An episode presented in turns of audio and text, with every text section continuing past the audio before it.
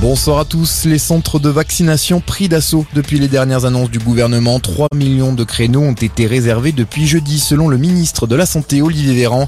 Nouvelle étape dans la campagne aujourd'hui. Depuis ce matin, les plus de 18 ans peuvent prendre rendez-vous pour leur troisième dose. Un rappel nécessaire pour le maintien de la validité du pass sanitaire. Après la Belgique et l'Allemagne, le Royaume-Uni annonce à son tour la détection de deux cas du variant Omicron sur son territoire, un variant qui inquiète beaucoup l'OMS en raison de sa forte contagiosité.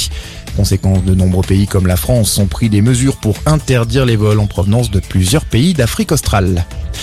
Les tensions sont toujours très vives aux Antilles. Nouvelle nuit de violence marquée par des tirs à balles réelles contre la police en Guadeloupe et en Martinique.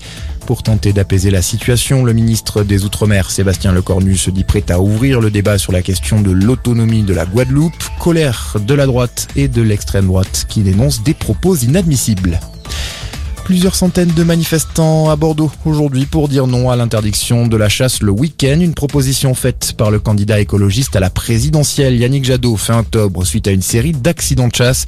La ministre de la Transition écologique Barbara Pompili avait alors déclaré qu'elle ne fermait pas la porte et qu'elle estimait qu'il devait y avoir un débat sur la question. Météo France, place 11, département en alerte orange, neige verglas. Cela concerne les Pyrénées, les Alpes et l'Auvergne. Un épisode non exceptionnel mais suffisamment notable pour engendrer des perturbations selon Météo France. Il devrait durer jusqu'à lundi matin. Et puis on termine avec du tennis. Ça s'annonce très compliqué pour les Français à la Coupe Davis. Adrian Manarino et Arthur Rinderkesh se sont inclinés en simple cet après-midi face à Daniel Evans et Cameron Norrie.